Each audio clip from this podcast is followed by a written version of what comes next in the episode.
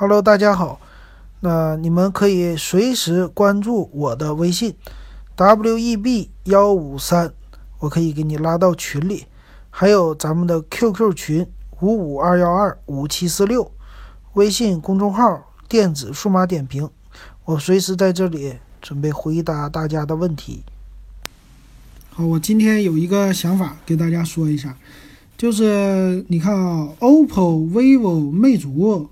呃，有很多的这些后来的厂商，他们为什么不出平板电脑？那平板电脑呢，其实也有挺多的需求。你比如说，我最近我就在看，那我在看呢 iPad，但同时国产的小米呀、华为呀，还有一些其他品牌呀，我也都在关注。其实这个平板电脑呢，很多用户他都用来看电视剧啊，啊，看电影啊，或者看一些电子书啊。其实还是挺有市场的一个东西的啊，但是为什么这些新进的 OPPO、vivo、魅族，他们只做手机，为什么不做平板电脑呢？啊，这我想到的，我觉得可能会有几个理由啊。首先来说呢，他们看起来都是一个从传统行业转型过来的呃手机厂商，比如说 OPPO，OPPO 以前呢，OPPO、vivo 啊这两个品牌以前步步高嘛。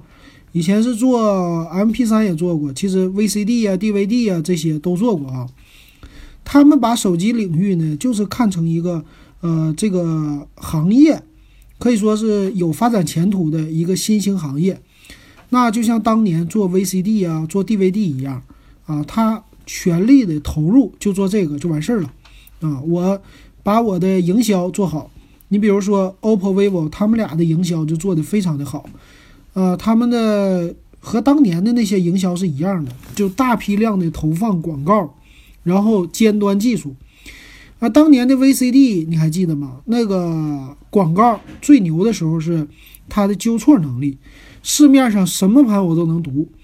后来呢，那电影《大腕》里边就说了，你什么都能读，就代表你是支持盗版的，对吧？正版盘不至于那么破。还有什么解码能力？啊，到后来的 DVD 啊，他们就逐渐的消亡了啊，这个整个的播放器领域就不行了。这样的话呢，大家开始转型，做了 MP3 呐、MP4 啊。那个时候呢，也是啊，大批量的，呃，一些苹果这种高端品牌占领的是高端市场，但是国内的品牌呢，这时候脱颖而出的就是魅族。魅族家主打的什么呢？啊，和韩国的爱立和很像的这种精品的外观，啊，主打音质，还发布一些耳机，啊，这种东西就变成一个精品 MP3，啊，脱颖而出。那到后来的手机时代呢，大家看到了这个手机呢，也要变成一个现在的时髦的产品。未来几年啊，他们就开始转型做了手机。那做手机以后呢？其实大家用的套路无非还是这样。魅族家继续做这种精品，和别人家不一样，啊，也强调音质，就继承了当年的 MP3、MP4。那 OPPO 家呢，主打的就是广告，啊，我们家尖端科技，我们家啊拍照好，主打了一项优势。之后呢，双品牌战略，再加上大批量的明星代言或者是自己的广告。啊，铺天盖地的这种营销，那它也是呢，占得了一席之地，就像当年的 VCD、MP3 一样啊，火之又火啊，这都是他们的策略。但是呢，你看他们呢，都是专注于这种手机领域，呃，就算是他要搞一点别的东西啊，他也是发布一点耳机呀，啊，就跟这个相关的。但是再超越一点的东西，他们都不发布了。啊，他们就专注在这一个领域里。那我相信呢，这个品牌，啊，就 OPPO 啊，它不一定会成为一个百年品牌，它不一定会成为这手机行业里的诺基亚，啊，它其实就是手机行业里的当年的国产的这个 VCD 啊，就把这个做到头就完事儿了。一旦这行业有下降趋势啊，消亡，它就会去专门再专注的去做别的啊。所以呢，这也是我看到的，它。他们家现在为什么没有啊平板电脑这么一个想法哈？那反观华为还有小米，在国内他们做平板电脑的厂商，这是属于一个综合性的厂商。啊首先来说，华为家，华为家呢，手机啊，它有双品牌战略，荣耀啊，现在做的也是突飞猛进。但是呢，它不忘记它周边的东西也都做，就是说呢，它其实是带有一些互联网的这种思维，也可以说是，呃，和小米非常有点类似的。它包括做的是，是这个电脑啊，笔记本电脑啊，路由器，还有耳机。啊，还有一些电子手表，它这个发展策略呢，我觉得和三星公司非常的像。就是三星公司在三 C 的消费领域里有什么，基本上华为就有什么。但是某些领域华为还没有涉足，比如三星呢，它除了有手机、平板电脑以外呢，他们家还做啊汽车，当然那个很多啊。但三 C 领域他们家有相机、照相机这个领域呢，华为没有参与。那其实三星领域呢，做相机其实做的也不是太好的哈，相机好的还是日本企业。但是你看啊，手机、平板电脑啊，相关的一些产品啊，路由器呀、手环啊、某某某这些东西啊，他们做的非常的啊，就是精。到一个领域，它就要做的售价啊，还有它的产品力啊，都是越来越强的啊。然后而且设计也很漂亮，这一点和三星非常的像。那在平板电脑领域呢？他们家推出刚开始推出的时候，华为的 M 系列呀，啊荣耀的 Water Play 啊，这些啊，它其实整个的样子还是没有脱离三星的设计的一个基础啊，基本上还是大同小异的。但是发布的产品种类非常的多，就覆盖面非常广，可以说呢，呃，欧洲市场非常喜欢三星啊，包括美国的这种市场，欧美市场吧。那是华为手机呢？一旦和三星一模一样，其实在全球市场来说啊，它在各个领域都可以跟三星对着干一下。包括最近出来的笔记本电脑非常有性价比哈。那这是华为。再反观小米，小米就是真正一个互联网的企业了。它这种互联网企业的思维呢，和别人也不一样。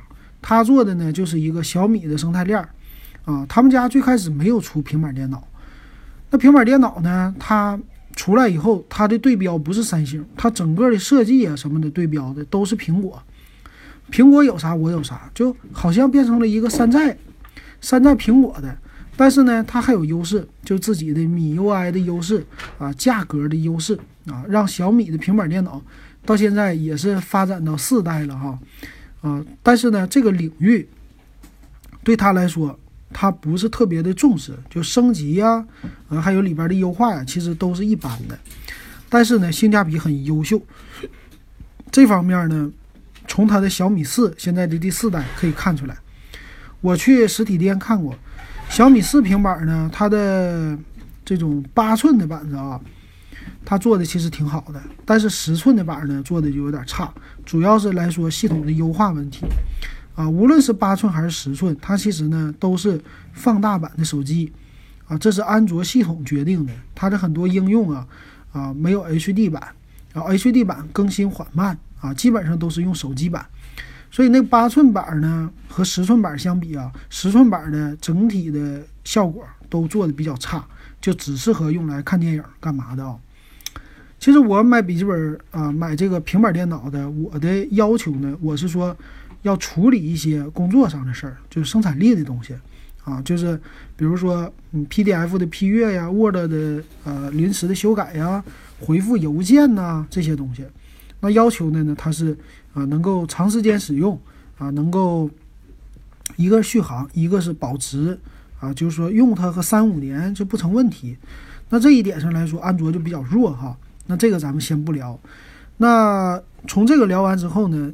基本上就是差不多的品牌就出到这儿了，你包括中兴啊，还有一些中兴啊、三六零啊、锤子呀这些，其实他们都没有啊关注平板这个领域，为什么呢？估计是说它也能定位出来，就是一个是说它的品牌花这么多的钱做了平板电脑以后，它能不能收回这个研发成本，有没有这个量的优势哈？我觉得它是没有的。首先来说，苹果的价位已经足够低了。现在在两千块钱这左右的价位，全新的板儿你可以买到啊，苹果的。那两千块钱以下的价位呢，你又能买到苹果的二手的系列啊，非常丰富。可以说能解决你各种问题，玩游戏呀，啊，就看电影啊，处理文档啊，这些都可以。那它的保值和它的保用的年限也非常多。苹果的平板电脑用个两三年就是很正常的哈，啊，用个五年的也都有，大有人在。那它的可以说就自己把自己都革命了啊，总是用户都不想更新换代啊，这是苹果创造了平板电脑的市场开始以后啊，逐渐的给这个领域打下的基础。那还有一批呢，就是国产的低端的品牌，包括呃昂达呀，呃台电呐。还有是什么酷比魔方啊，呃，以前还有一个叫蓝蓝魔，对吧？还有呢，就是另外一个钟摆啊，我也买过钟摆。这些品牌呢，他们主打的都是低端的系列，就是一千五百块钱以下，很多都是五百块钱到九百九十九之间的这种市场。那这个领域呢，苹果渗透不了，啊，小米呀、华为这些品牌也渗透不下去。啊，他们之间没有重叠，所以基本上是属于这几大品牌之间，啊，低端品牌之间互相来拼的。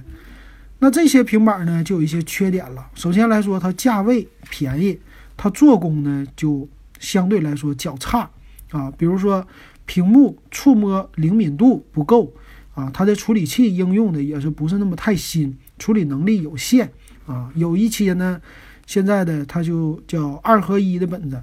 二合一的本子呢，主打的是 Windows 系统啊，不用安卓系统，或者说用双系统，看起来挺好啊，但是实用性方面还有它的稳定性都稍微来说差一些啊。但是有市场，比如说它就能解决简单的办公需要啊，简单的上网需要和简单的一个电影的需要。如果你只买一个五六百块钱的本子用来看电影的话，它也不会坏的啊，就是也能满足你两年的一个应用，而且价位比较低。所以这就是整体的啊一个平板电脑的市场和为什么那些大公司啊，就 OPPO、华为啊、OPPO、vivo、魅族啊这些大一点的品牌，他们不出平板的一个原因，我就给大家分析到这儿啊。好，那以后有什么新的我想到的东西再分享给大家。那今天咱们就到这儿，谢谢大家收听我的节目。